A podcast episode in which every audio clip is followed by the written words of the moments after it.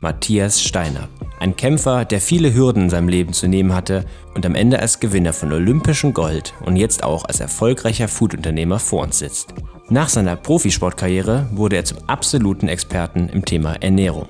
Er sieht in dem immer billiger und immer mehr System eine große Gefahr. Ein Teil der Lösung sind Bildung, gesetzliche Änderungen, aber auch sein über fünf Jahre selbst entwickeltes Brot. Warum wir endlich auch darüber sprechen sollten, dass ein Essen für ein Kind mehr als drei Euro kosten darf, warum er statt Krankenkasse eher für eine Gesundheitskasse wäre und wie gesundes Ab-, aber auch Zunehmen funktioniert.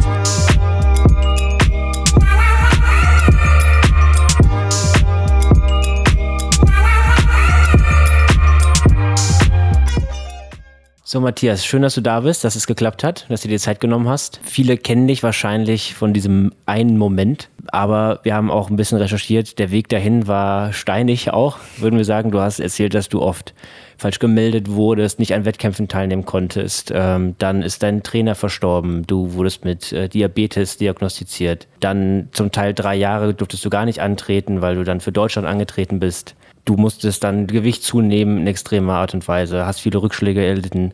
Dann ist deine Frau noch gestorben und dann 2008 ähm, kam dann der Olympiatitel. Die Goldmedaille, das ist ultra spannend, da wollen wir heute auch mal drüber sprechen, aber vor allen Dingen dein großes Steckenpferd ist Ernährung seitdem geworden. Ähm, du bist Autor geworden etc. pp. Da wollen wir auf jeden Fall heute das Augenmerk drauflegen und hast eine Firma auch gegründet, über die du auch auf jeden Fall berichten wirst. Wir sind sehr gespannt möchtest uns vorab aber etwas über ein Auto erzählen. Jetzt sind wir natürlich sehr gespannt, wie das in die Geschichte passt. Passt auf jeden Fall gut in den Podcast rein. Ja, ja das stimmt. Ja, passt super rein, weil ich glaube, ihr, ihr, Jungs interessiert euch grundsätzlich für Autos, nehme ich mal an. Ja. Autos sind spannend. Äh, Habe ich eigentlich auch immer. Ähm, natürlich immer Träume gehabt, und, aber mich nie wirklich festgelegt, welches Auto. Du wirst ja geprägt eigentlich so von deinem ersten Auto, was du hast. Und deswegen war ich eigentlich erstmal Richtung Japaner weil es ein Nissan Sunny war und dann hatte ich einen Honda und also plötzlich warst du da bei den Reisschüsseln. So wurde es damals, nein, das soll jetzt gar nicht also negativ darstellen, aber so, wurden, so wurde ich damals dann beschimpft. Ähm, ja, bin tatsächlich äh, damals abwertend gesagt eine Reisschüssel gefahren und war aber, fand ich aber immer cool. Ähm, aber sie waren dementsprechend alte Autos und es flog so alles davon. Es ist dann auch schon mal das Schiebedach weggeflogen auf der Autobahn und also irgendwie so waren so, so Nummern dabei. Und ähm, als ich tatsächlich nach Deutschland gewechselt habe damals, wo ich schon die ganzen Hürden in Österreich hinter mir hatte, auch schon meine erste Olympiateilnahme damals in, in Österreich, damals siebter und äh, ich wusste, es geht mehr, es geht mehr und dann kam ich nach Deutschland und dann war die lange Durststrecke und, und dann war in dem, in dem Verein, wo ich gehoben habe in Chemnitz, äh, tatsächlich ein, so ein Autohaus als, als so ein bisschen Unterstützer für den Verein und die haben aber auch immer junge Sportler unterstützt, bis, bis heute, die Firma Besico. Ähm, und der hat mir einen Ford Mondeo damals zur Verfügung gestellt in der, in, der, in der einfachsten Ausstattung. Aber ich war total glücklich, dass plötzlich ein neues Auto, ein nagelneues Auto, das war für mich undenkbar. Ich habe mir gedacht, ich nehme immer ein gebrauchtes Auto. Ja, für ein Jahr mal. Ist ja, das, das, das kannst du sicher gebrauchen. War super, toll. Absoluter No-Name, ein einfacher Gewichtheber. Ne? Ja, ein Dreivierteljahr später war ich Olympiasieger. das haben wir aufs richtige Pferd gesetzt. Nein, und daraus wurde aber eine echte Freundschaft und das ist sogar so weit, es ging sogar so weit, dass ähm, der Hintergrund ist der, der Besitzer der Autohäuser war früher Rennfahrer auf, äh, in der 3-Liter-Klasse, Tourenwagen, ähm, ist Europameister geworden da, damals zu Walter Röhrls Zeiten, also so ein, es war schon eine richtige Koryphäe, hm. kennt sich also aus, ein sehr enger Freund von mir geworden, ich bin mittlerweile Trauzeuge äh, geworden, weil er hat nochmal geheiratet. Und wir haben jetzt echt... Äh, ja, 13 schöne Jahre Partnerschaft gehabt äh, mit, mit Autos. Habe dann jedes Jahr natürlich immer den besseren Mondeo und irgendwas, was ich mir aussuchen konnte. Und dann kam aber die Familie und da war der S-Max äh, das geilste Auto. Und da muss ich echt sagen, das ist ein Auto, das total unterschätzt wird. Mhm. Weil auf der Autobahn wird immer ganz gern nicht ausgewichen, wenn du mit S-Max kommst, aber der hat wahnsinnig, der hat genug PS mit, mit 250 Reichen. Und der hat eine Kurvenlage, da tun sich andere Autos schwer. Und das war cool. Das war cool. Das ist so ein kleiner Family-Van, der aber wirklich, wirklich wie, so, so, so ein kleines Rennauto fährt. Ja, und den jetzt auch zum Schluss natürlich in einer, in einer schönen Ausstattung mit Sitzkühlung. Es ist lustig, wie man plötzlich so mitwächst. Ich war ja, immer so bescheiden, was mhm. das Auto angeht. Und plötzlich willst du auf eine Sitzkühlung nicht mehr verzichten. Ja, da wird man verwöhnt irgendwann. Ja, ne? verwöhnt. Ja. Und dann fährt sowieso mit den, mit den Frontscheibenheizungen standardmäßig. Also das sind schon coole Kisten. Und Preis-Leistungs-Verhältnis stimmt da einfach auch. Finde ich, find ich wirklich super. Und sehen auch gut aus. Und ja, so viel zu dem Thema. Also das äh, hat mich sehr lange begleitet und, und ähm, ich fand es aber großartig damals, dass man wirklich den Sportler da unterstützt hat, wo es wirklich braucht. Nicht hinterher, der mhm. glänzt und da möchte ich jetzt noch jetzt mit, mit dazu glänzen, sondern mhm. wirklich im Vorfeld. Ähm, und in der Regel machen sie es auch wirklich so, so lange, bis, bis dann der Sportler auf eigenen Füßen steht. Ja. Du hattest ja auch mal erzählt, dass du, sag ich mal, ein bisschen von der, von der Hand in den Mund gelebt hast, auch bei deinen Eltern, weil man musste da erstmal investieren sozusagen ne, für den Traum. Naja, das Gute ist, dass Gewicht eben keine große Investitionssportart ist. Also wir brauchen jetzt kein Pferd kaufen und auch kein äh, okay, ja, aber muss auch nicht, nicht einen Golfclub anmelden. Das ist also alles schon, schon ein großer, großer Vorteil auf der einen Seite. Auf der anderen Seite ist aber auch keine Infrastruktur da. Du musst irgendwo trainieren können. Das habe ich natürlich im Garten zu Hause begonnen. Draußen im Garten ist es schlecht, weil der Luftzug für den Gewichtheber furchtbar. Und ähm, das eine ist ja, dass man nicht viel braucht. Man braucht die Handel und, und, und irgendeinen stabilen Boden. Das reicht dann schon erstmal. Aber als Gewichtheber solltest du trotzdem gut essen, das sollte eigentlich auch jeder Sportler. Ähm, das muss, dafür muss gesorgt sein, du brauchst Massagen, äh, äh, du musst dich erholen können, du brauchst auch mal Trainingslager irgendwann, damit du auch mal wirklich mal rauskommst, auch mal äh, keinen... Tapetenwechsel. Richtig, weil es ist immer, immer die gleiche schwarze Wand ansehen, ist halt ein Wahnsinn. Und das musste dann finanziert werden, das war dann schwer. Und wenn du keine Einnahmen hast, das Gewichtheber sowieso nicht, wenig, ja, deswegen habe ich auch einen Lehrberuf äh, gelernt, damals Gas-Wasser-Installateur und Zentralheizungsbauer. Und das war, das, war, das, war ziemlich, das war eine ziemlich harte Zeit. Wenig Schlaf, ähm, viel trainieren, viel arbeiten und da war ich mir froh, dass das dann irgendwann vorbei war. Aber es war ein Berufsabschluss, damit ich zumindest abgesichert bin, falls was passiert. Und jetzt die Sitzkühlung. Bitte? Und jetzt die Sitzkühlung. Und jetzt die Sitzkühlung. ja, die macht Sinn. Ich meine, man könnte so viele Sachen aus dem Auto rausschmeißen die sinnlos sind, aber Sitzkühlung nicht. Ja, die bleibt, die bleibt. Ja, du hast es ja gerade schon ein bisschen angesprochen, beziehungsweise ich nehme es mal gerne als Übergang. Du hast von japanischen Fahrzeugmodellen gesprochen, um das auf ein aktuelles Thema zu lenken. Dieses Jahr soll Olympia in Japan nachgeholt werden. Vor vier Tagen hat das Organisationskomitee in Kooperation mit dem IOC bekannt gegeben, ohne ausländische Fans. Das heißt, es werden nur inländische Fans zugelassen werden. Aus deiner Sicht gesehen, dieses aktuelle Thema, was ist deine Meinung dazu? Geht es überhaupt ohne Fans? Wie war es damals für dich? Wie war es in der Halle zu stehen? Ähm, wenn ja doch andere Nationen quasi eher für ihre Sportler jubeln zum Beispiel, haben die auch für dich gejubelt? Erzähl doch mal ein bisschen, wie das einfach damals bei dir war. Also grundsätzlich, wenn man mich jetzt ganz direkt fragen würde, die erste Intuition würde ich sagen, man müsste normalerweise so ein großes Projekt absagen. Punkt weil äh, Olympia natürlich von, von, davon lebt, von diesen, von diesen Zuschauermassen, von jedes Mal eben auf einem anderen Kontinent oder in einem anderen Staat und, und äh, jede Spieler haben, haben ihre Eigenheiten. Jetzt kommt das große Aber. Der Sportler hat sich vier Jahre vorbereitet. Mhm. Der eine ist vielleicht jung, Du kannst sagen, okay, ich könnte nochmal vier Jahre später, aber trotzdem, das ist auch, auch Erfahrung, die man sammelt. Die ersten Olympischen Spiele waren für mich so überwältigend, die gehen im Endeffekt eigentlich eher dafür drauf, dass man, dass man beeindruckt ist und dass man erst da wächst als, als Sportpersönlichkeit. Also es ist, egal ob jung oder alter Sportler, es ist notwendig. Ähm, jetzt wurden sie um ein Jahr verschoben. Das kann vielleicht einer oder andere sagen, okay, das Jahr kann ich noch rüber retten, aber wenn du schon wirklich so über, knapp über den Zenit drüber bist oder am Zenit bist, wird es eng. Also muss es stattfinden. Wenn sie es mit, dem, mit den eigenen Zuschauern hinkriegen, ist zumindest ein bisschen Atmosphäre da. Ich hätte es auch mhm. ohne Zuschauer gemacht.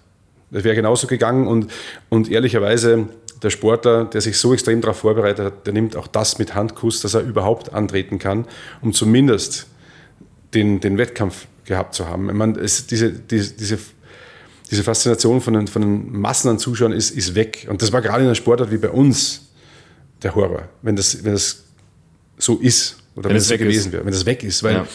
weil du hast, wenn du, wenn du dann bei uns einfach normale Wettkämpfe hebst, Bundesliga-Wettkämpfe hebst, kannst du mal Glück haben bei einem Verein, wo viel los ist, wo wirklich ja, eine Stadt ist, wo, wo, wo Gewicht eben stattfindet, kannst du aber auch von einer leeren Halle heben.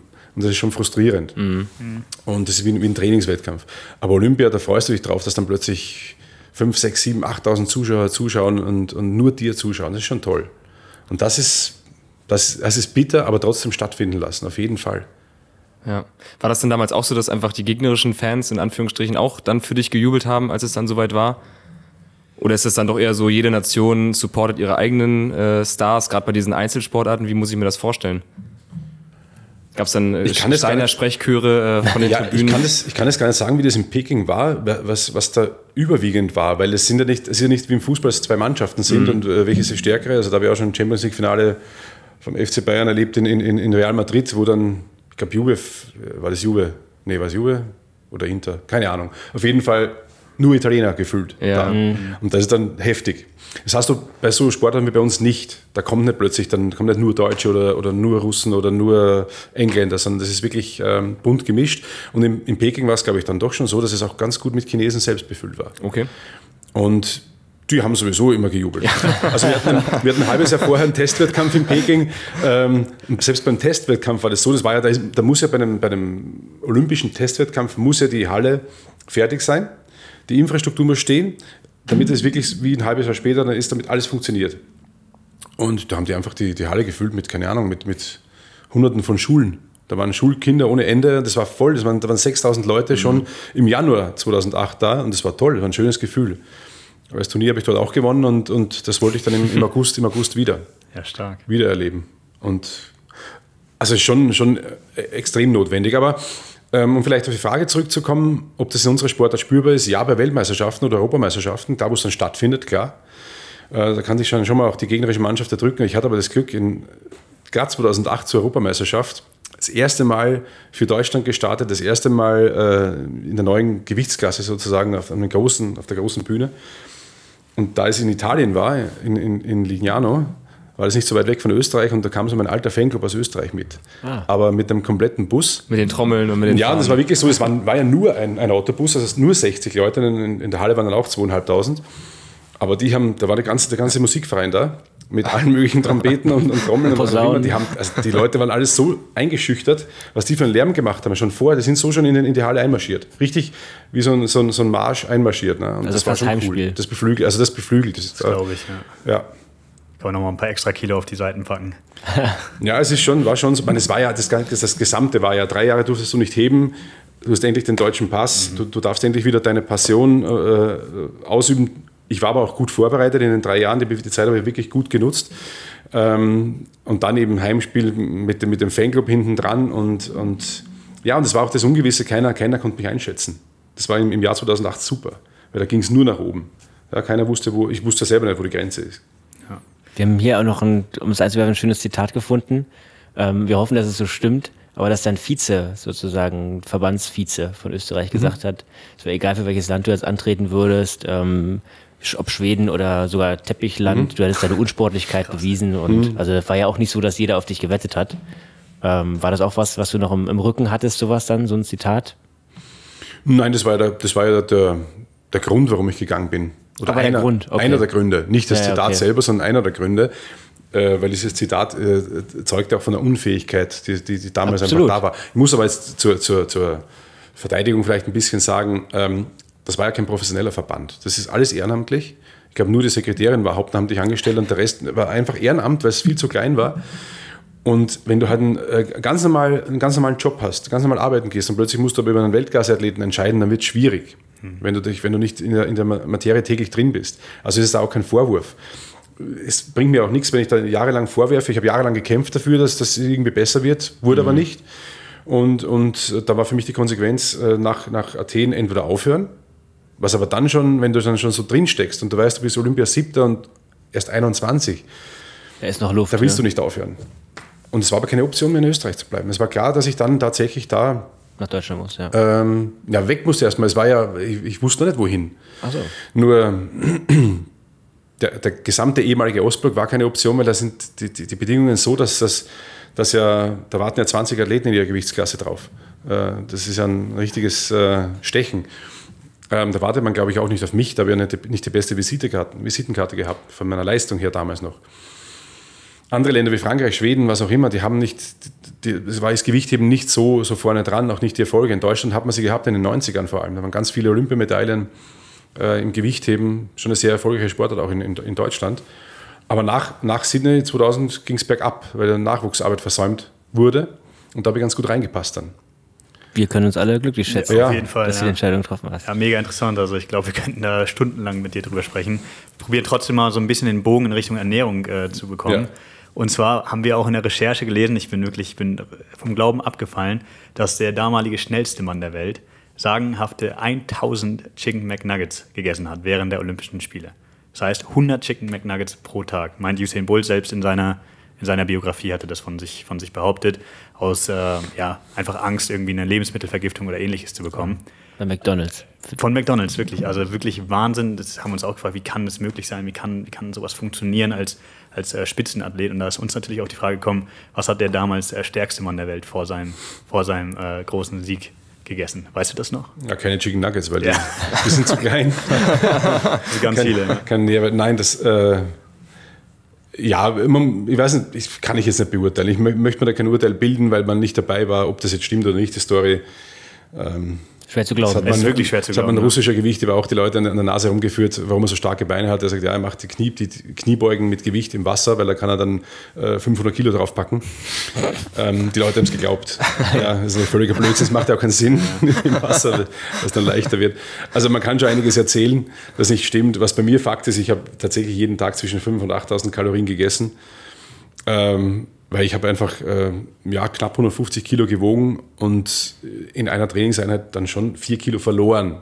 Natürlich erstmal Flüssigkeit. Pro Trainingseinheit? Pro Trainingseinheit, die ging dann zweieinhalb Stunden. Ähm, direkt vom Wettkampf nicht, weil du dann nicht mehr den Umfang trainierst, aber in, in, den, in den Monaten davor, in der Vorbereitungsphase, ja, wenn es dann heiß ist draußen, äh, war ich vier Kilo leichter hinterher.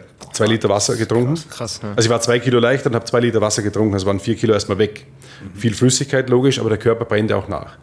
Und Gewichtheben ist halt echt ein Sportart, wo halt erstmal sehr stark in die Zuckerverbrennung geht. Aufgrund des hohen Pulses. Schießt immer hoch auf 180, 190, dann wieder bei 130 gehst du schon wieder an die Handel. Und auf, aufgrund dessen, dass du dich immer zwischen 130 und 180, 190 bewegst, bist du ja dann auch eine gewisse Ausdauersportart. Mhm. Also Kraft, Schnellkraft, aber eben dann auch, auch einen sehr langen, hohen Puls. Ähm, bei zweieinhalb Stunden brennt da ganz schön was und es brennt nach. Jetzt kannst du das aber nicht alles essen, weil genau äh, 100 Chicken Nuggets am Tag, ich, also ich, ich, selbst mir, ich glaube, mir, mir das mit dem Hals rauskommen. Das kann, auch ein, kann auch ein Gag sein. Ähm, ich habe das halt dann mit, mit, mit Shakes gemacht und das ist okay, eigentlich ja. fast noch widerlicher. Mhm, das, sind wirklich, das, sind dann nämlich ja. keine Eiweißshakes, weil da nimmst du dich zu, sondern Kohlenhydratshakes. Okay, ja. Also letztendlich sind wir eigentlich da, wo ich heute auch wieder bin. Ähm, durch Zucker nimmst du zu. Ja. ja. durch, äh, oder, ja, Zucker ist eigentlich das, was erstmal, was erstmal den Körper am schnellsten irgendwie was ansetzen lässt. Ne? Und das ist schon eklig, wenn du dann wählen kannst zwischen Erdbeer, Vanille und Schoko, vielleicht noch Karamell. Und das, also das hat nichts mit Ernährung zu tun in dem Sinne. Aber wenn ich jetzt, jetzt natürlich die Kalorien brauche und ich esse dann viel Salat, äh, komme ich halt nicht weiter. Das ist das Problem. Ich hatte es ja vorher in Athen, ich, war ich ja bis 105 Kilogramm und hatte dann weniger als 10% Körperfett und musste immer noch abnehmen. Es war schlimm, weil ein normaler leichter Gewicht aber trotzdem noch 14, 15 Prozent, weil du brauchst eine gewisse mhm. Reserve als, als, Kraft. Und das, das war dann schwer und deswegen bin ich super schwer gegangen. Hattest du da schon einen Ernährungsberater, so einen Ernährungsplan richtig? Oder war das noch so ein bisschen, äh, dass du da gesagt hast, Männer, ich habe da selbst einen Blick drauf, ich mache das schon? Ich habe mir das in jungen Jahren gesucht, wo ich Typ 1-Diabetiker wurde, weil ich dann wirklich vor der, vor der Frage stand, wie kann ich überhaupt mich normal ernähren oder bewegen als, als, als normaler Mensch. Und da habe ich dann jemanden gesucht, der das mit Sport auch ein bisschen kombinieren konnte. Es war schwer zu finden. Aber ähm, es war so eine, so eine halbe Ernährungsberatung. Da habe ich mir ein bisschen was rausgezogen, auch was nachgelesen. Aber aus heutiger Sicht war ich damals noch im Tal der Ahnungslosen. Also definitiv. Und ähm, natürlich mit dem, mit dem Diabetes habe ich einiges dazugelernt, wie was funktioniert, aber auch erst im Laufe der Jahre. Und äh, das meiste Wissen habe ich mir nach, nach Beendigung meiner Karriere an, angeeignet. Wie, wie schaffe ich es eigentlich wieder runterzukommen? Weil es war ja gewohnt, viel zu essen und viel zu trinken. Und äh, das ist dann schon geil, wenn man einfach mal was reinfuttert. Mhm. Und äh, der Körper, das läuft eigentlich wieder mhm. durch. Natürlich war ich massig, aber ich, ich musste eigentlich immer schauen, dass ich nicht abnehme. Okay. Das war tatsächlich so, aufgrund des Trainingsumfangs. Ja. Haben da, haben da auch so Nahrungsergänzungsmittel, also so Supplemente eine Rolle gespielt, dass du, ich stelle mir das wirklich vor, als so Hochleistungssportler, dass du wie äh, im, im, Krankenhaus so eine, so eine Schachtel vor dir hast, Montag, Dienstag, Mittwoch und drei, drei Tabletten morgens, mittags, abends? Nein, das Gute war, dass wir einen, einen, einen Sportarzt hatten, der war auch mein Sportarzt des Jahres, der, der davon ganz stark abgeraten hat. Der hat gesagt, auch, auch sonstige, weder Vitamine noch sonst irgendwas brauchst du, wenn du dich gerade so wie ich wenn du viel isst und auch dann, dann schaust, dass es möglichst ausgewogen ist, dann kriegt der Körper alles. Vielleicht hat er gesagt, ein bisschen Magnesium, wenn er wirklich extrem viel schwitzt. Was bei mir tatsächlich gefehlt hat, war dann, das ging dann sehr schnell, dass ich plötzlich einen richtigen Leistungsabfall habe. War, ich hatte einen Natriummangel. Okay. Weil durch die Zunahme plötzlich, durch das wahnsinnige Zunehmen, ich habe als Diabetiker gelernt, damals möglichst nicht salzen. Wegen der, wegen der Nieren. Ja, das kann ja, dass man keine Nierenschädigung hat, auf Salz verzichten. Das, ich, das kannst du, den Geschmack kannst du trainieren, dass du möglichst alles ohne Salz isst. Und das habe ich dann so weitergehalten. Und plötzlich habe ich aber so viel Salz rausgeschwitzt, dass ich einen Salzmangel hatte, tatsächlich nachgewiesen im Blut. Und da musste ich dann einfach jetzt anfangen, ins Wasser auch Salz reinzuschütten und so weiter, um das, das auszugleichen. Das ja. ich habe eine Zeit lang auch Omega-3-Fettsäuren extra supplementiert, ob Sinn macht. Und äh, Kreatin auch, das ist in der, in der Branche auch bekannt, Kreatin ist ja auch ein, äh, ein Stoff, den man, glaube ich, über Rindfleisch auch äh, aufnehmen kann, wenn es sogar ein körpereigener ja. Stoff ist. Ja. Mhm. Äh, war bei mir das große Problem, ich habe sehr, sehr stark darauf äh, angesprochen. Okay. Das heißt, bei der kleinsten Dosis war der Muskel so fest, dass es eine Verletzungsgefahr da war. Okay. Und deswegen habe ich das wirklich nur ganz, ganz wenig bis, bis gar nicht eingesetzt. Hat eigentlich kaum einen Sinn gehabt, weil da wirklich immer, immer ein extrem harter Tonus dann da war. Ja, mega interessant, was das einfach für eine Riesenrolle halt hat als, als Leistungssportler, ja. wie man sich ernährt. Also ich meine für jeden, aber gerade da ja noch. Ja, aber jetzt im Nachgang muss ich ehrlich sagen, ich hätte einiges sicher besser machen können, nämlich, nämlich die Tatsache, wenn ich schon so viel Kalorien zu mir nehme, wobei die Shakes gingen ja noch, weil die haben dich mal schnell müde gemacht, dann ging es auch wieder. Aber so, was du so reinstopfst dann, ähm, was dich lange sehr müde macht und du weißt gar nicht warum, ähm, das ist das eigentlich das Problem. Du kämpfst lange gegen Müdigkeit, weil du dich einfach nur falsch ernährt hast. Also da ist, war leider nicht immer alles so toll. Ist aber auch schwer, Ernährungsberater zu finden, die, die sich wirklich auf einem Leistungssportniveau auskennen. Mhm. Ernährungsberatung so, es ist so schon schwierig, eine gute Ernährungsberatung zu finden. Und dann aber mit Leistungssport ist es noch schwieriger. Um das wirklich optimal auszureizen. Ne? Und, und, das, und, und deiner Krankheit, ne? Und ja, das kommt noch dazu mit, mit, mit, mit Typ 1 Diabetes noch viel schwieriger, weil der Blutzuckerspiegel ja ständig schwankt. Ja. Das macht es sehr schwer. Das macht es sehr, sehr schwer, weil, weil, weil, weil niemand versteht, äh, wann man was essen muss, wann, wann, wie lange der Körper nachbrennt. Der brennt im Gewicht eben so lange nach. Das ist unfassbar. Und da, da, ist, da ist es schwer, wirklich jemanden zu finden, der sich da auskennt. Ich kann mir gut vorstellen, dass das oder auch vielleicht jetzt sogar noch, musst du sagen, ob es anders ist, auch noch Nachwirkungen auf deine Gesundheit jetzt hat, sag ich mal, wenn man sich da über, ich weiß nicht wie viele Jahre da Shakes äh, reinhaut mit, weiß nicht wie vielen tausenden Kilokalorien. Ähm, ist das komplett weg? Also wie, wie, wie suffert der Körper? Wie, wie viel von seiner Gesundheit opfert man, ähm, wenn man diesen Leistungssport betreibt? Einerseits bezogen auf die Ernährung zum Beispiel, aber ich kann mir auch vorstellen, weiß nicht, wie geht's deinen Knien, wie geht's deinen Gelenken? Ist das alles noch IO? Ähm, also ich glaube, solche Qualen nenne ich es jetzt mal, das kann ich mir gar nicht vorstellen, was man da äh, hinter sich bringen muss in den jahrelangen Trainingseinheiten. Also der Körper ist VIO, also vollkommen in Ordnung. ähm, das ist das Schöne. Ich wusste im Leistungssport selbst nicht. Also ich habe mich nie wirklich schlecht gefühlt, aber es war dann war ja immer wieder mal irgendwas, wo du mal ins Krankenhaus musstest, weil, weil irgendwie eine, Entzündung war. Und da wurde ich manchmal auch untersucht, weil ich halt mit der Masse da ankam, da wurde gleich mal hier äh, Ultraschall hier bei der Leber. Ach, sie haben ja gar keine Fettleber. Sag ich, warum? Ja, weil sie so schwer sind.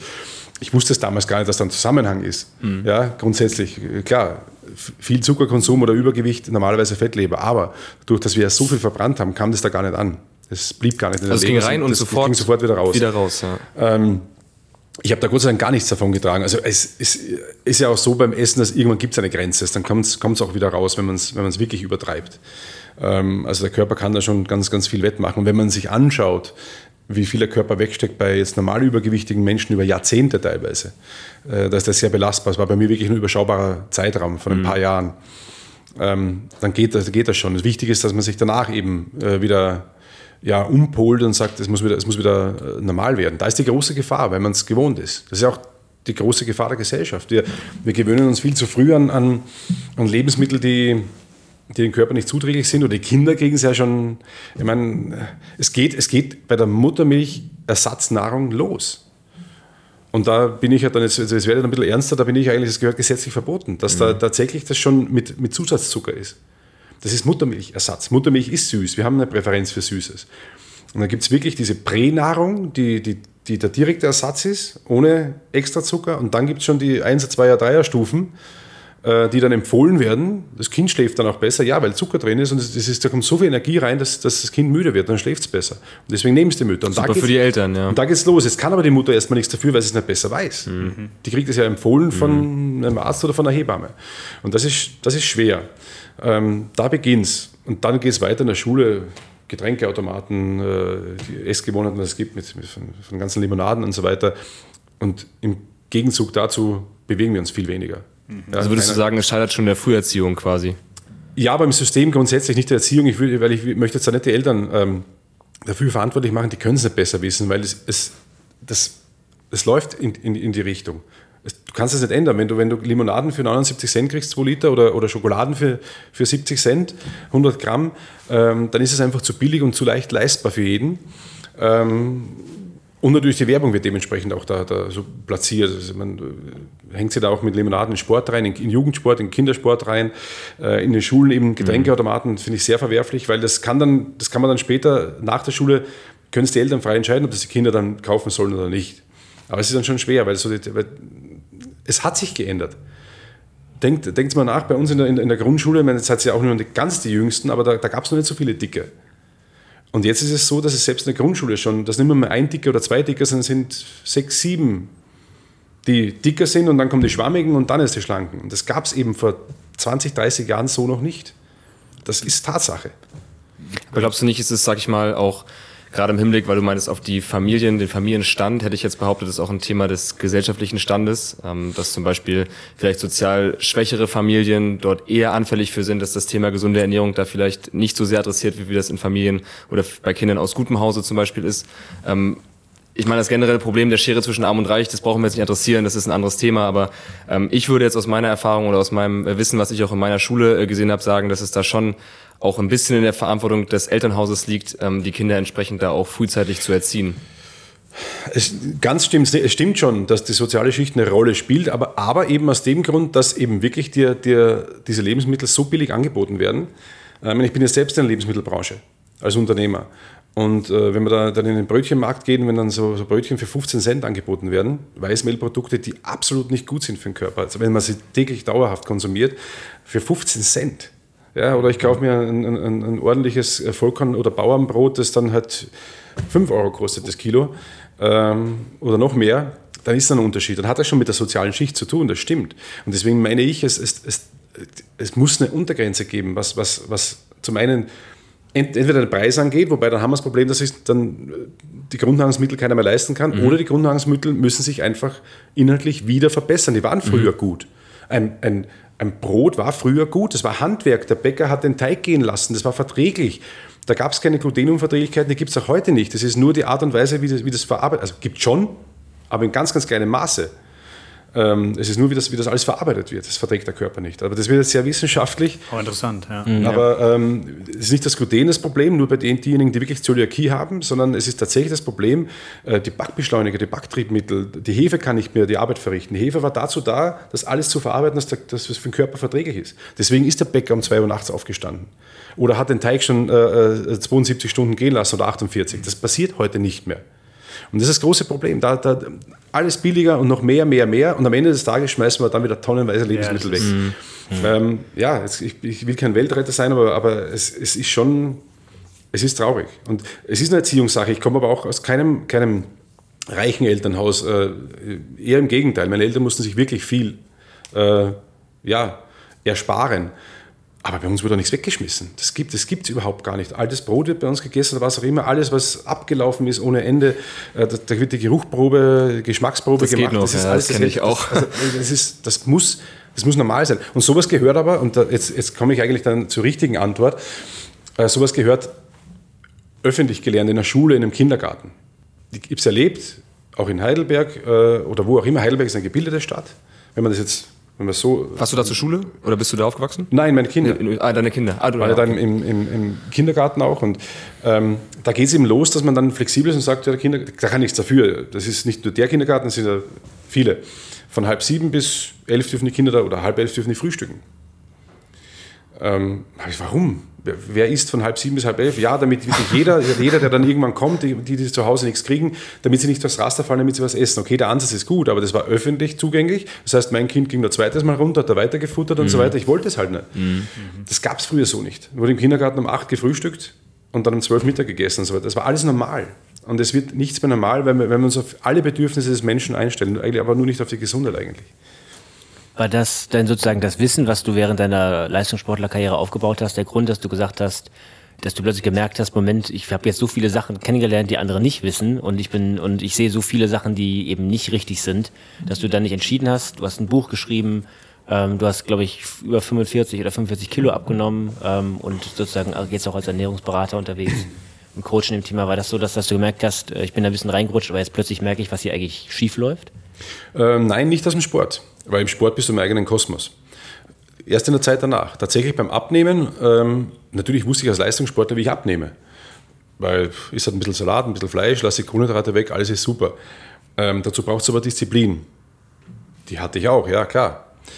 Ähm, aber das ist, nicht, das ist nicht tauglich für den, für den Alltagsmenschen, Durchschnittsmenschen, nicht negativ gemeint, sondern der hat ganz andere Sorgen. Der hat Stress, was auch immer. Und der möchte dann hier ein Stück ein bisschen Salat am Abend essen und dann hat er noch Hunger. Glas Wein. Es muss, es, muss, es, muss, es muss Sinn machen. Da war für mich die, die, die Suche, äh, welche Lebensmittel kann ich jetzt nutzen, was erstmal was mir schmeckt und, und welche sind wirklich gut. Und da wird es schwierig, weil das, was wir wirklich am meisten essen, ist tatsächlich Grundnahrungsmittel Brot, Brötchen, was auch immer. Das wollen wir irgendwo immer mal dabei haben.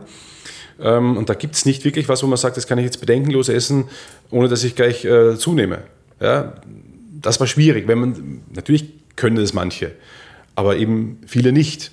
Und viele brauchen das immer. Und da war der Ansatz erstmal. Gibt es eigentlich ein Brot, das wirklich so wenig Kohlenhydrate hat, äh, dass, dass meine Fettverbrennung weiterläuft? Weil da, da kommt jetzt nämlich aber auch die Expertise vom, vom Diabetiker, vom Typ-1-Diabetiker.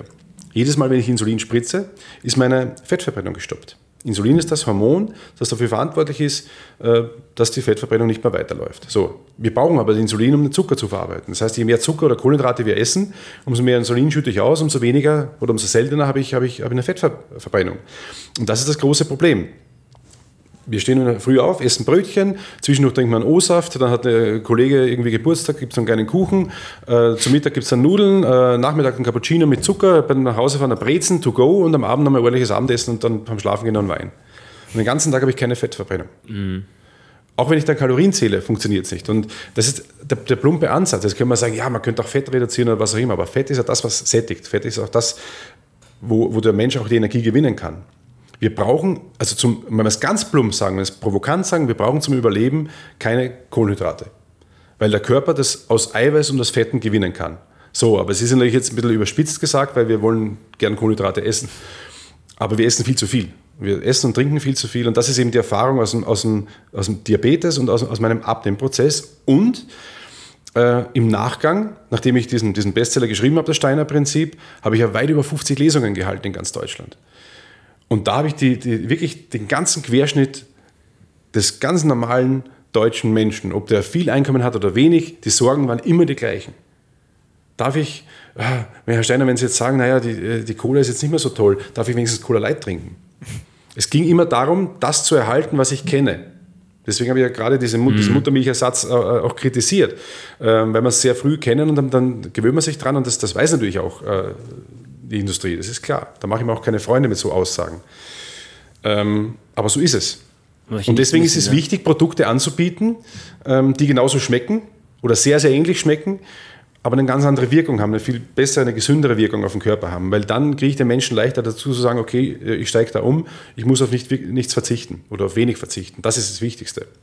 Und da tut sich was. Das bin nicht nur ich alleine jetzt, da tut sich was. Ja, erzähl mal, was heißt du nicht alleine? Denn du naja, hast gegründet? Nein, nicht alleine meine ich, da meine ich jetzt nicht Steiner Food alleine. Wir haben, also ich habe äh, tatsächlich im, im, letzten Jahr, also Anfang 2020, pünktlich zu Corona, äh, die Firma gegründet, ähm, weil die Entwicklung des Brotes, des echten Low-Carb-Brotes mit, mit weniger als, als, als 2 Gramm Kohlenhydraten auf 100 Gramm, wo, wo, wo ich selbst als Diabetiker kein Insulin brauche, das hat ja vier Jahre gedauert. Das habe ich zusammen mit Die Entwicklung mit, des Brots allein. Mit dem, bitte? Die Entwicklung der Rezeptur. Der, der Rezeptur. Mit dem, das habe ich mit einem befreundeten Bäckermeister gemacht, den ich kannte, aus, aus, aus Bayern übrigens, der, der eigentlich, ja, Bäcker werden musste, aber lieber Wissenschaftler gewesen wäre. Das ist eine super Kombi. Der hat echt hat ein goldenes Händchen dafür, zum einen, zum anderen aber auch äh, äh, hat er mich, der gesagt hat, die Vorgaben, wie sie sein müssen, was wir optimieren können, wie es geschmacklich werden soll, was wir, wir haben uns da super ergänzt, wie wir das Produkt gestalten. Es hat vier Jahre gedauert und dachte man, dann geht es ganz schnell, jeder wartet drauf. Aber der Markt war noch nicht so weit. Jetzt habe ich dann auch äh, lange Produzenten gesucht, dass man auch wirklich das, das ja, massentauglich produzieren kann. Und in der Zeit jetzt, sind jetzt auch ganz viele andere Produkte entstanden, die aber noch nicht im Markt sind. Die Brote sind im Markt, die gibt es tatsächlich zu kaufen. Toastbrot sieht aus wie Toastbrot, schmeckt wie Toastbrot, kann man toasten, kann man Buttertoast essen, alles super. Aber ich brauche kein Insulin. Meine Fettverbrennung läuft. Und das heißt jetzt nicht, dass du dich den ganzen Tag nur vom Steiner ernähren sollst, aber du brauchst Alternativen. Wenn ich jetzt zwei Tage nur geschlemmt habe, dann möchte ich einen Tag mit wenig oder ohne Kohlenhydrate. Und da war meistens nur Salat, Fleisch, mhm. Tomate, Mozzarella ohne Salat. Es war immer langweilig. Hat immer was gefehlt. Und das kann ich jetzt, das kann ich damit ausgleichen. Und äh, jetzt sind wir natürlich schon so weit, dass, dass wir auch tatsächlich äh, ähm, ja, Burger haben, die, die, die wie Burger schmecken. Es merkt, merkt keiner mehr einen Unterschied. Ähm, Porridges zum Beispiel. Das sind, alles, das sind alles Lebensmittel, die wir gern essen. Nur ein Porridge zu essen ist, ist super, Hafer ist super. Aber wenn ich mich danach ins Büro setze, habe ich eine Energiedichte, die ich nicht brauche. Also kommt ein Steiner Food Porridge bald auf den Markt. Ich hoffe. wir arbeiten dran. Wir sind gespannt. Aber ich, also wir haben, wir haben es ja auch besprochen und ich, wir denken, es ist genau der Weg, wie man es angehen sollte. Nämlich A, es sind so viele Leute, die wirklich Tag und Nacht im Büro sitzen oder jetzt auch im Homeoffice. Ähm, du siehst viel, viel weniger Menschen draußen, aber die Ernährung, sozusagen, die Gewohnheiten sind dieselben. Die kriegst du nicht von heute auf morgen raus, außer du bist halt Leistungssportler und kannst dich sozusagen disziplinieren. Viele können es nicht und niemand will irgendwie auf irgendwas verzichten. Das ist ja auch, ähm, sieht man auch bei der veganen Ernährung, alle wollen die Ersatzpatties, keiner will dann nur Salat und mhm. Avocado essen, sondern die wollen genau das gleiche essen wie vorher. Mhm. Ist ja was, irgendwas Soziales, was Kulturelles, Burger. Ähm, die wollen ja dann nicht einfach nur drei Salatscheiben aufeinander haben. Mhm. Aber die haben halt manchmal dann einfach keine Möglichkeit, außer das zu essen. Ähm, wollen dann keinen Salat essen, essen einen normalen Burger. Das, das, Thema Eiweiß ist ja auch, auch äh, in den letzten Jahren sehr, sehr sexy geworden. Ähm, und auch, auch tatsächlich salonfähig. Nur, nur muss man das auch richtig einsetzen können. Wenn ich jetzt sage, okay, ich esse jetzt High Protein und alles andere mache ich normal weiter, dann habe ich wenig Wirkung. Weil Eiweiß wirkt dann, wenn ich die Kohlenhydrate weglasse. Und dann bin ich wieder bei dem, bei dem Eingangsthema, der Körper gewinnt aus Eiweiß die Energie. Er braucht aber sechs Stunden dafür. Bei Zucker braucht er 15 Minuten, 30 mhm. Minuten. Das ist der Unterschied. Und wenn ich das aber kombiniere, dann wirkt das Eiweiß nicht mehr so, wie es wirken soll. Weil lasse ich den Zucker oder die Kohlenhydrate weg und esse nur das Eiweiß, dann arbeitet der Körper die sechs Stunden. Und in der Zeit nehme ich ab und habe aber trotzdem Energie und Nahrung. Das ist eigentlich das Geheimnis hinter Eiweiß. Deswegen äh, eine eiweißreiche Ernährung macht eigentlich eher so tageweise Sinn, zu sagen, äh, ähm, jetzt esse ich viel Eiweiß mal einen Tag oder zwei Tage und, und, und dann wieder mal einen Tag normal, wie auch immer. Da macht es mehr Sinn, aber so, es ist auch nicht auch nicht fürs Tagtägliche. Mit dem Zielgewichtsverlust. Mit dem Zielgewichtsverlust, ja, weil das, du hältst es irgendwann nicht durch, wenn es nur Eiweiß ist. Ne? Was ist denn, wenn man den Spieß mal umkehrt? Also ich bin ja ähm, doch eher etwas, äh, ein schmaler Hans, nenne ich mich jetzt mal. Was ist denn, wenn ich zunehmen möchte? Was wäre denn dein Tipp zum Beispiel für die Menschen, die sagen, hey, ich möchte mich auf gesunde Art und Weise quasi so ernähren, dass ich aber an Körpermasse zunehme, an Gewicht zunehme? Bevor du antwortest, ein schmaler Hans äh, ist meiner Meinung nach auf jeden Fall eine Phrase. Also ein schmaler Hans sein. Jetzt müssen wir mal die zwei Euros noch an den Start bringen, ey.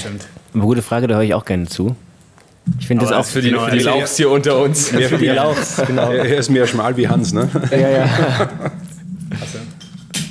Sehr gut. Ich gebe dir eine ganz einfache Antwort. Sei froh, dass du nicht so leicht zunimmst.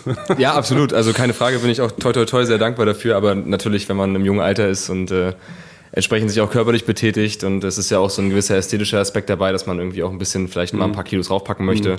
Wäre einfach mal so die Frage, gibt es eine Möglichkeit, wie man das gesund machen kann, ohne eben zum Beispiel diese Muscle Shakes oder Muscle Shakes zu trinken, ohne drei Portionen Nudeln am Tag zu essen? Ist das möglich überhaupt? Wird schwierig. Okay.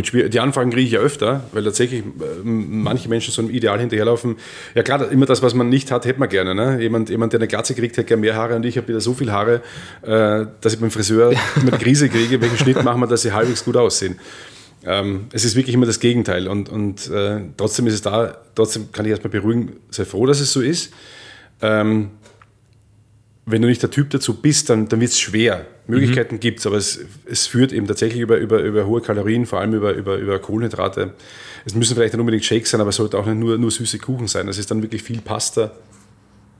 Ja, Gut, und dann ist halt die Frage, ob es das wert ist. Ob es das wert ne? ist, ja. ja. Äh, was ist das Ziel? Ja. Aussehen wie Arnold Schwarzenegger oder, oder was ist. Das Long way to go, ey. Long way to go, ja. Also, Matthias ähm, Steiner 221 würde auch schon reichen mit 105 wäre auch eine Ansage. Ja, das ist auch schon gedacht. Aber ich komme einfach nicht mehr weiter runter. Also ich, ohne dass ich mich wohlfühle. Ich, mhm. ich probiere es ja gar nicht.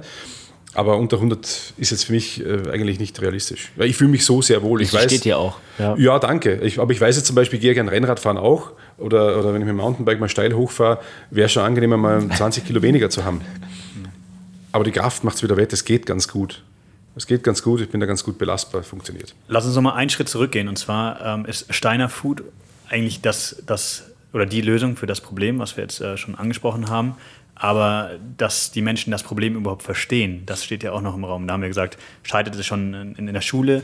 Ähm, hast du dafür eine Lösung? Also du hältst gerade einen Podcast darüber jetzt in diesem Moment. Du hast mhm. äh, das Buch geschrieben, du hast ähm, Lesungen gehalten, hast du gesagt. Aber gibt es noch irgendwie ein umfangreichere Lösung, äh, dass die Menschen überhaupt verstehen, dass da was falsch ist? wir sind nur, also Steinerfood ist nur eine der Lösungen. Das ist ein, das ist ein Zusatztool, äh, sicher ein sehr, sehr gutes, was es leicht macht, aber eine der Lösungen. Es, äh, weil theoretisch müsste ich ja von vorne aufräumen, muss sagen, so, es müsste komplett geändert werden, nämlich das Gesetz. Gesetzliche Änderung im Sinne von deutschlandweit gleich und nicht immer die Kommunen alles alleine machen lassen, sondern wirklich sagen, okay, es gibt Kindergartenregelungen, da gibt es keine Limonaden. Ähm, da gibt es, wenn es Geburtstagsfeiern gibt, dann von mir ist nur einmal im Monat werden die drei Geburtstagskinder gefeiert. Nein, heute ist es so, dass Kinder wirklich Geburtstag feiern. Ähm, dann fangen die Mütter plötzlich an, statt ein Backblech bringen sie drei Backbleche mit, weil sie so toll backen können. Die finden sich dann ganz super. Und das muss aber alles weggegessen werden. Ja, wer macht das? Die Kinder essen das dann meistens. Ne? Und da geht schon los, dass man das schon mal eingrenzt und, und, und regelt. Ähm, auch was die, was die Ausschreibungen angeht, äh, an, an, an, ähm, an Caterern zum Beispiel. Das ist, das ist eine traurige Wahrheit, aber das, das muss man eine EU-weite Aus, Ausschreibung machen. Das kann sich also jemand aus Paris auch bewerben für einen deutschen Kindergarten. Da geht es wirklich nur immer nur um den Preis. Wir reden von Sonderausstattungen bei Autos, aber wir reden nicht davon, dass ein, dass ein Essen mehr, mehr kosten darf als 3 Euro für, für mein Kind. Ich meine, das muss mehr kosten, dass es hochwertig ist. Keine Getränkeautomaten in Kindergärten, in Schulen, das sind Dinge, die kann man gesetzlich locker regeln. Mehr Sportunterricht, Sport, das war bei, zu meiner Zeit schon in, in der Schule so, vor 30 Jahren, 25 Jahren, dass als erstes wurde entweder Religion oder Sport gestrichen. Wenn man sagt, okay, wir haben jetzt irgendwie ein Problem zeitlich, äh, wir streichen das, weil alles andere ist wichtiger. Mhm. Und das ist ein absoluter Fehler, ein absoluter Fehler. Ja, das muss, das muss deutlich, deutlich mehr. Wir wissen auch, dass in, wir in Deutschland wissen mit unseren Wissenschaftlern, dass wir, wenn wir auf dem, auf dem Fahrrad sitzen, auf dem Ergometer, wurde schon nachgewiesen mit Tests, wenn wir da was lernen, dass wir mehr behalten im Kopf, weil die höhere Sauerstoffaufnahme ist. Und was machen wir? Wir sitzen noch mehr, machen weniger Bewegung. Also wir, wir setzen es nicht um. Und das ist traurig. Das gehört, das gehört absolut geändert. Und da gebe ich zum Beispiel auch Richard David Brecht recht, den, den, den tollen Philosoph aus unserer heutigen Zeit, der ist wirklich großartig. Der sagt, jetzt sind wir Kinder sechs Jahre lang eigentlich noch halbwegs in der Bewegung im Kindergarten oder wir, wir, es gibt keinen Zwang zu sitzen. Und plötzlich kommst du in die, in die Grundschule und musst sitzen, vier, fünf Stunden am Stück. Was soll das? Also dieses Konzept muss grundsätzlich überdacht werden. Bis, bis mindestens zehn Jahre. Und dann, meine, das Leben wird noch früh genug, ernst genug. Und ganz sicher lernen die Kinder auch genug, wenn sie sich mehr bewegen und andere Dinge machen. Da geht es nicht immer nur ums theoretische Lernen. Also kann man, das ist tatsächlich eine, eine, eine, eine gesetzliche Frage. Es dürfen nicht einzelne Kommunen oder einzelne Kindergärten machen, sondern wirklich von oben herab deutschlandweit geregelt sein. Das ist einfach besser. Das hat nichts mit Diktatur zu tun, sondern das ist einfach sinnvolle Demokratie dann. Vor allem, es sind ja auch, es geht ja nicht nur darum, dass man sich irgendwie besser fühlt. Ähm, es sind ja neben gesundheitlichen Folgen auch wirtschaftliche Folgen. Wir haben mal ein bisschen recherchiert, es sind zum Teil die Kosten jetzt auf Fettleibigkeit. Ist halt die Frage, wer zählt da rein? Ähm, aber bis zu drei Prozent des BIPs ähm, in die Milliarden, in die zwei- bis dreistelligen Milliardenwerte, äh, die Krankenkassen zahlen müssen. Ähm, Lebenserwartung ist kürzer. Wir haben da Zahlen gefunden, die wirklich erschreckend sind, dass zum Teil zwei Drittel äh, der Männer und 50 Prozent der Frauen als, als übergewichtig gelten. Da die Frage, wie gesagt, wie die Statistik, was sie mit eingreift. Aber zumindest, du hast auch schon gesagt, die, die, die Kinder werden auch immer dicker. Ähm, das ist ja auch alles nicht von der Hand zu weisen, dass man nicht nur sagt, ja gut, man fühlt sich aber ein bisschen besser und sieht im Sommer ein bisschen besser aus. Es ist ja wirklich auch ich finde, man redet zu wenig darüber, was für einen riesen Einfluss das auf unser Leben, auf unsere Gesellschaft hat und auch auf die Zukunft. Ja, wir müssen aber sehen, wer, äh, irgendwer muss ja trotzdem profitieren von dem System, so wie es jetzt ist. Und das muss man hinterfragen. Wer profitiert davon? Die Krankenkassen zahlen. Ja. Aber wer verdient? Und das wissen wir mittlerweile. Das, wir wissen das mittlerweile. Es gibt ganz tolle Beiträge darüber schon. Und ähm, das heißt, also es geht immer letztendlich ums Geld, es geht immer um die Wirtschaftlichkeit. Und das muss einfach nur einfach, aber einfach umgepolt werden, ja, dass jemand anderer wieder verdient. Verdient muss werden, ganz klar. Aber ich möchte doch, äh, ich bin, ich finde auch das Wort äh, Krankenkasse so schlimm. Weil da geht es tatsächlich, dass wir das, um, um, kranke Leute zu finanzieren. Das sollte eigentlich Gesundheitskasse heißen. Prävention oder? Mhm. Ja, einfach, das ist, die Gesund das ist meine Gesundheitskasse. So, das, das wäre das wär doch viel, viel äh, sinnvoller, viel wichtiger, dass das äh, im, im Kopf verankert ist, dass es äh, um Gesundheit erhalten geht und nicht irgendwie vielleicht wieder lange. Weil wenn der Zug mal abgefahren ist, ganz schwer. Ganz schwer, da wieder rauszukommen, die alten Gewohnheiten äh, wegzukriegen. Ja? Also manche wollen schon einen Nobelpreis dafür, wenn sie einmal hier um die, um die Ecke zu Fuß gehen, statt mit dem Auto. Also Wahnsinn. Ich hatte in der Schule auch Sportleistungskurs, da hat man ja auch eben diese Vorteile von Sport für die Gesellschaft gelernt. Aber wie du sagst, man guckt dann aus dem Klassenraum raus und man sieht nichts. Nichts davon. Ja. Man kriegt dann so eine Agenda, was alles gut wäre und dann überlegt man sich, nichts davon spielt bislang irgendeine Rolle. Es traut sich niemand und es ist auch äh, schlimm. Äh, ich habe ja lange das Wort Lobby nicht verstanden. Wenn du jung bist, ist es schwierig, das richtig einzuordnen, weil es nichts Greifbares ist. Das ist kein Lobbyist, ist ja erstmal kein Beruf in dem Sinne. Ja, und es gibt auch positive, positiven Lobbyismus ja, dass das, das sich gut befruchtet. Äh, oder Netzwerk war auch für mich, immer so, für mich, für mich erstmal ein negatives Wort in jungen Jahren. Heute weiß ich, ein, ein, gutes Netzwerk ist was Gutes, was Positives. Aber es kann eben, gibt eben auch was Negatives. Ja? Und, und, und wenn das halt dann äh, von, von verschiedenen ja, Lobbyisten gesteuert wird, dann wird es schwierig. Weil es immer, immer erstmal ums Geld geht. Das traut sich dann keiner wirklich drüber zu sagen, so, stopp. Weil es letztendlich immer wieder um Wählerstimmen geht. Das habe ich, das habe ich auch schon erfahren, also war ja selbst im Gesundheitsministerium schon ziemlich weit oben mit Gesprächen. Aber es geht letztendlich um die Wahl. Entweder es ist jemand neu gewählt oder, oder es will jemand nochmal gewählt werden oder erst kurz vorm abgewählt werden und kann nichts mehr entscheiden. Also es ist immer schwierig. Immer dieser Druck da, wegen Wählerstimmen, macht es schwer.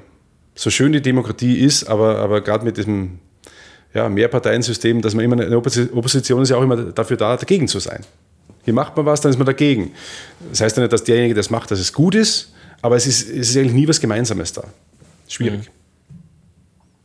Ja, da kommt dann meistens ein Kompromiss raus, der dem keiner irgendwie oder der nicht hilft, zumindest nicht ja, für die. Für die weil natürlich jeder was sagen darf. Ich sage, ich, also für Deutschland hatte ich auch keine, keine, keine, keine Diktatur als, als sinnvoll. Also es geht, funktioniert nicht, das ist klar.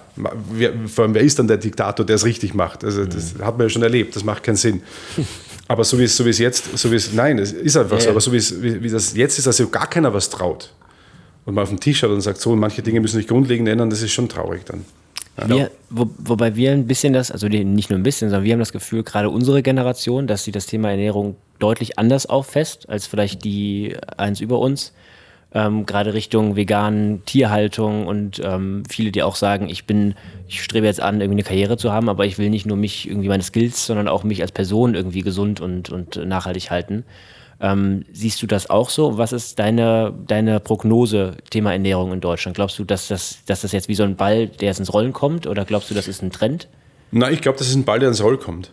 Das glaube ich schon weil, weil wir mit den Ressourcen ja auch nicht gerade äh, zimperlich umgehen. Es wird langsam alles knapp und eng. Ähm, somit muss ein Umdenken stattfinden. Es wird noch ein bisschen dauern. Da gehört ein Generationenwechsel, auch, auch, auch in der Industrie her, logischerweise. Ähm, das kommt, da bin ich mir sicher. Und äh, deswegen möchte ich auch nicht zu viel jammern, was alles schlecht ist, sondern ich möchte jetzt ein Teil davon sein, das zu verändern. Ich, alleine kann ich es nicht verändern. Aber ich kann als Matthias Steiner, ich kann als Steiner Food dazu beitragen, dass es in die Richtung geht. Und deswegen bin ich auch, ich bin auch heute froh, wenn wir mit unserem kleinen Team natürlich auch äh, Konkurrenz unter Anführungsstrichen äh, analysieren, sage ich am Ende des Tages, ich bin froh, dass die gibt, weil die ebnen auch den Weg. Und ich möchte nicht der alleinige Platzhirsch sein. Dann sind wir wieder bei dem Thema, einer entscheidet alles. Nein, es müssen viele, viele kleine Unternehmen sein, die das bewegen. Und das ist eigentlich das Schöne, was ich jetzt, ich bin gerade in der Mischung, äh, ich habe mit, mit alten Unternehmen zu tun in meinem Job und mit neuen, mit Startups.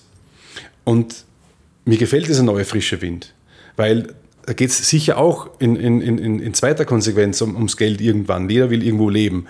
Aber, aber die, erste, der erste, die erste Idee oder der erste Antrieb ist tatsächlich die Idee, was verändern zu wollen. Und das finde ich schön, diesen, diesen, diesen, diesen Spirit, diesen neuen Geist. Ähm, da gibt es Gott sei Dank mittlerweile viele junge, tolle Leute, die, die sich erstmal selbst hinten anstellen und sagen, okay, wenn das läuft, geht es mir später auch noch gut, aber ich möchte erst mal schauen, dass ich was verändere. Mhm. Der kleine Ausflug, den wir eben in die Politik hatten, ist, glaube ich, eine ganz gute Einleitung in, in unsere berüchtigte drei heiße Fragenrunde. Da hat jeder von uns okay. eine Frage mitgebracht. Und ich starte auch mit der ersten rein. Es geht tatsächlich um Politik. Mhm. Würdest du eher in, im Bereich äh, Politik ein ernährungspolitischer Berater sein, also der wirklich auch Einfluss hat? Oder würdest du als Trainer jemanden zum olympischen Gold führen wollen? Also du musst dich für eine. eine lieber Ersteres. Lieber Ersteres. Ja. ja. Ja. Weil ich weiß, wie schwierig es ist, als Trainer jemanden zum olympischen Gold zu, zu, führen. Ich weiß, dass es auch ein Nachwuchsthema ist. Da muss, muss, muss, muss ja auch schon vor dir, die Nachwuchstrainer müssen schon gut sein und eine gute Qualität haben, damit du auch gute Athleten kriegst.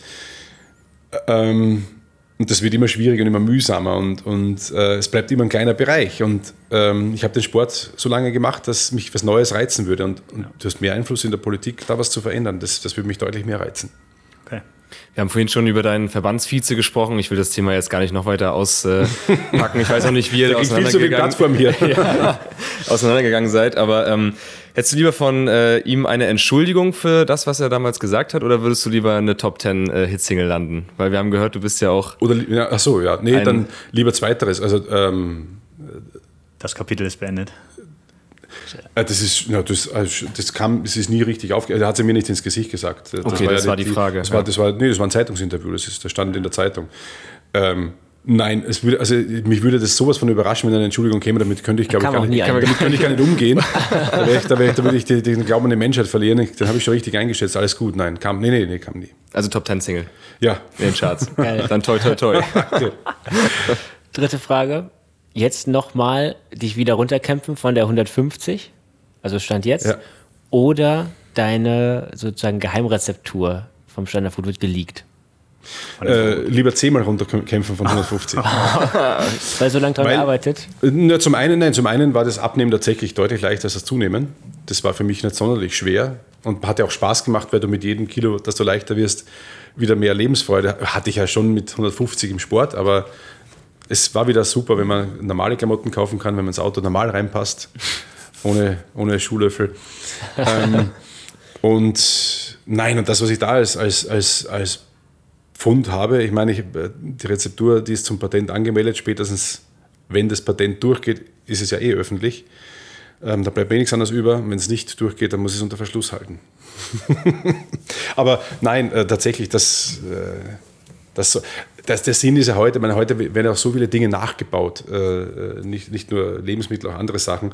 Es ist immer nur wichtig, zu den Ersten dazuzugehören, zu den Pionieren. Und ich bin tatsächlich, ähm, oder wir sehen uns, wir meine ich immer auch meine Frau mit dazu, äh, Inge, die ja, wir beide haben die Firma gegründet und die kämpft mit mir an vorderster Front. Wir sehen uns als Alltagspioniere. Also auch für jede Zielgruppe von bis. Ja, von bis, weil, weil auch dann nicht mehr die Frage ist jetzt auch äh, äh an mich, ja, für, an wen soll das gerichtet sein? Ich habe doch eine bestimmte Zielgruppe. Nein, weil die Sportler fahren total darauf ab, weil sie merken, hoppala, ich muss kein Riegel mehr essen, kann eine normale Mahlzeit essen, und trotzdem viel Protein. Die Abnehmwilligen sagen, wow, geil, so wenig Kohlenhydrate. Äh, die Diabetiker sagen, super, kein Insulin. Also ich habe eine andere, äh, eine breitere Zielgruppe, die ich da anspreche. Mhm. Sehr cool. Mhm. Jetzt kommen wir zu unserem Neck Minute. Es lief alles wunderbar und dann Neck Minute äh, kam das Ereignis. Was war dein Ereignis? Ja, ich hätte jetzt eigentlich Zeit gehabt nachzudenken, aber jetzt musste eine Stunde reden. Wir haben dich gut in Schach gehalten. Ja, man, ja. man kann natürlich, könnte man jetzt äh, äh, Corona hernehmen und sagen, es hat sowohl Negatives als auch Positives, dass ich genau da die Firma eröffnet habe, wo, wo alles dicht macht, weil wir in der Systemgastronomie starten wollten, mit unseren Burgern, mit was auch immer. Und, und das war erstmal weg. Das Positive ist, ich, ich, ich kenne mich jetzt im, im Online-Marketing aus oder im Online-Vertrieb, ist auch, auch okay. Äh, aber vielleicht was anderes, was ein bisschen weiter zurückliegt, auch wieder in Österreich, auch wieder Gewichtheben. Erstmal ein bisschen negativ. Ich habe einen Nachwuchswettkampf gehabt. Da war auch schon ein bisschen so gespalten, weil ich halt schon zu den Besten in Österreich gehört habe, war ich nicht mehr, der beliebteste überall. Das ist so, den Neid kann man sich wirklich erarbeiten.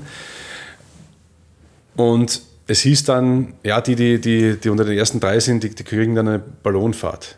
Einen Heißluftballon. Der steht schon draußen, der Ballon. Ja, super, cool. Ähm, dann hatte ich aber in der Gewichtsklasse auch noch äh, einen anderen Athleten geschlagen, der aus, aus dem Verein war. Und plötzlich habe ich dann gesehen, habe die, die, die Pokalschilder umgeklebt und ich habe als erster den kleineren Pokal gekriegt, der andere den größeren, der zweite. Weil eigentlich sollte er gewinnen, aber ich habe dann gewonnen. Ja, ähm, das war so ein Moment. Das, kann man das war ein Neckminute auf jeden Fall. Äh, und dann bin ich, und dann bis das alles erledigt war mit Siegerrang und so weiter, bin ich raus und ja, du musst schnell zum Ballon, die, die wollen gleich losfliegen, wo ich raus war, zack, haben die schon, waren die schon weg. Ballon war weg. Wahnsinn. Und bis heute haben wir gedacht, wer weiß, für was es gut war, es kam mir dann alles irgendwann zurück. Also von den Geschichten gab es eigentlich mehrere. Da gab es einige. Ähm, vielleicht habe ich noch eine kleine raus. Ja, gerne. Auch, gerne, gerne. Es ist ja dann positiv äh, gemündet in Olympiasieg. Ähm, mein erster großer internationaler Einsatz U16-Europameisterschaft in Spanien, La Coruña, wow. Ich könnte mich qualifizieren dafür, hat noch einen Konkurrenten aus einem anderen Bundesland. Äh, gerechnet hat man mit ihm, gewonnen habe ich. Und plötzlich hieß es vom Verband, wir haben kein Geld, wir können dich nicht hinschicken. Gleich direkt nach dem Wettkampf. Ja, war klar, man schickt mich nicht hin. Ja, mein damaliger Trainer dann, äh, auf Biegen und Brechen hat er sich durchgekämpft, er sagt, ja, er hat den Verband rumgekriegt, er zahlt als Trainer die Hälfte der Reise und, und dann, der, dann der Verband den Rest. Und das haben wir dann hingekriegt. Ich fliege dann herunter, bin total stolz, dass ich da mitmachen kann und Medaillen war eh kein, kein Thema und bin dann da unten in Spanien und dann hat man das Rückflugticket einen Tag früher gebucht als geplant und dann am Wettkampftag geht der Rückflug. Also jetzt hat man dann dort unten sich eingesetzt, ja, ich soll einen Tag vorher starten in einer anderen Gewichtsklasse. Ist möglich. Gestartet bin ich, war aber dann nicht möglich. Also ich war dann Platz 99, also ungültig sozusagen, und konnte wieder nach Hause fliegen. Das Schöne, was aber da unten war, und vielleicht ist das so die Verbindung zu Deutschland, ich war allein als Österreicher da unten, man mochte mich nicht unbedingt sonderlich irgendwie, aber dann waren ein paar Deutsche, die auch da unten gestartet sind. Da war da ist ja keine volle Halle bei der 16 Europameisterschaft. Und die, die fünf, sechs Athleten von damals, die mich angefeuert die saßen da und haben, oh, den, unseren österreichischen Bruder, den feiern wir an und äh, feuern wir an und das war, war, total, ich war total glücklich, das war so mein, der schöne Moment im negativen Moment. Mhm. Und das kam aber auch später wieder hoch, wo ich in Deutschland war. Das war auch, da war auch eben sofort eine gewisse Verbindung da, äh, dass, dass, man, dass man hier ganz anders als Sportler auch, auch aufgenommen und wahrgenommen wird. Also können wir den fünf vielleicht ein Stück weit verdanken, dass du für uns die Goldmedaille nach Hause geholt hast? Naja, also es hat mir zumindest gut getan, dass da jemand war, der mich anfeuert. Und damit habe ich halt nicht gerechnet. Bei aller Negativität, die da, die da war, war, war plötzlich was Positives da. Aber bei mir ist grundsätzlich in meinem Leben immer das Glas halb voll. Es war noch nie halb leer. Ist, ist immer so. so. Ja, also, so, ja, es, es ist aber so. Das ist, es ist wirklich Phrase. so. es ist eine Phrase, die Phrase, die hat aber dauert. Ich schmeiß dir mal zwei Euro für dich rein. Ja, ich habe ich jetzt nicht abbauen. Ich habe hab eine frische Hose an, kein Geld. Kein, kein Thema. Gut. Also wir merken, du hast auf jeden Fall viel, viel erlebt, viel zu erzählen. Hast du einen Rat, den du mitgeben würdest, egal aus welcher, aus welcher Lebenslage, egal was du mitgeben magst? Was wäre es? Ähm, definitiv, sofern man die Möglichkeit hat, das zu beeinflussen, dass man sich immer was aussucht, was einem Spaß macht. Egal, ob es Beruf ist, ob es Sport ist, also zumindest eine Freude. Es muss eine gewisse Freude bereiten. Ich weiß schon, manchmal muss man froh sein, dass man irgendeinen Job bekommt. Ähm, aber mittelfristig zumindest dahin arbeiten und sagt, okay, es muss mir eine gewisse Freude machen, dann stehe ich viel lieber auf. Äh, das gleiche gilt auch für den Sport. Also alles, was ich tue, wenn ich einen Hobbysport betreibe. Die meisten nehmen sich Schuhe, weil es am billigsten ist. Ich kaufe mir Schuhe, ziehe die an und laufe. Mhm. Aber ich glaube, die wenigsten wollen wirklich gern laufen. Ich auch nicht. Ich laufe nur, wenn es notwendig ist. Und deswegen Möglichkeiten suchen, Sportarten suchen, die mir Spaß machen, die in den Alltag passen. Also immer das, was ich angehe, muss zumindest im Grunde ein bisschen Spaß machen. Das das hilft ungemein. Ich hätte auch nicht Gewichtheben begonnen, wenn es mir keinen Spaß gemacht hätte. Ja. ja das ist ganz simpel. Gewichtheben hat, ist eine messbare Sportart, hat keinen Wind- und Wettereinfluss, hat keine Materialschlacht. Ähm, es ist einfach, es ist geil. Es ist schön. Das sind so Dinge, die, die, die damit deswegen habe ich begonnen. Sehr guter Rat, danke.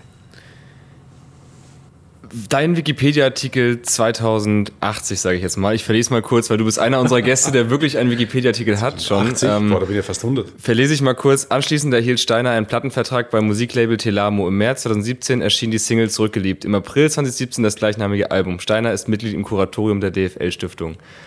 Das steht jetzt Bleibt das stehen oder was kommt noch dazu? Was ist dein letzter Satz in deinem Wikipedia-Artikel, hoffentlich, den du dir jetzt wünschen würdest in 40, 50, 60 Jahren? Ach, das ist der letzte, echt? Das ist Stand Steht heute. Steiner noch gar nichts drin. Stand, äh, nee, 11.30 Uhr okay. der ja, letzte gut, Satz. Da sieht man, wie oft ich selber nachschaue. Ne? Mal also, updaten, ne?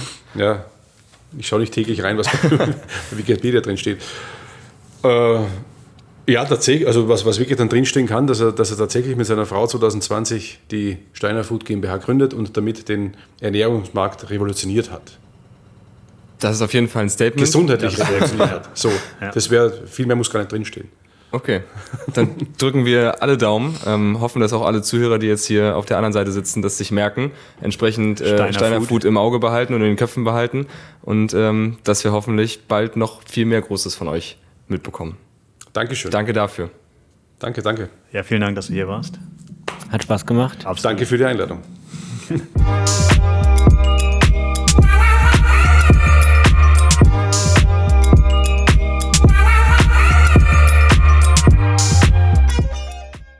Das war's mit dem stärksten Mann der Welt. Nächste Woche sprechen wir selbst über die Start-up-Freundlichkeit Deutschlands. Wir erzählen von unseren Erlebnissen und was wir uns für die Zukunft wünschen würden. Wir freuen uns, wenn ihr wieder reinhört. Bis bald.